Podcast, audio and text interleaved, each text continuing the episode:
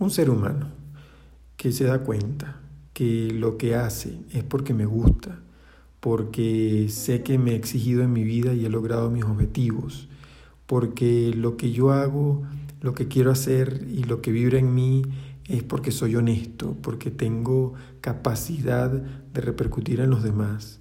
Si tengo honor y esa honorabilidad de vida hace que los demás me den mi lugar. Y yo me lo doy porque me conozco.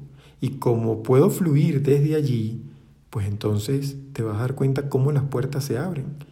Que tengas esas virtudes encima de la mesa, es decir, que tengas esas virtudes en lo que logras hacer todos los días. Y tu honor en mantener tu palabra, en hacer lo que quieres y siempre buscando tu objetivo.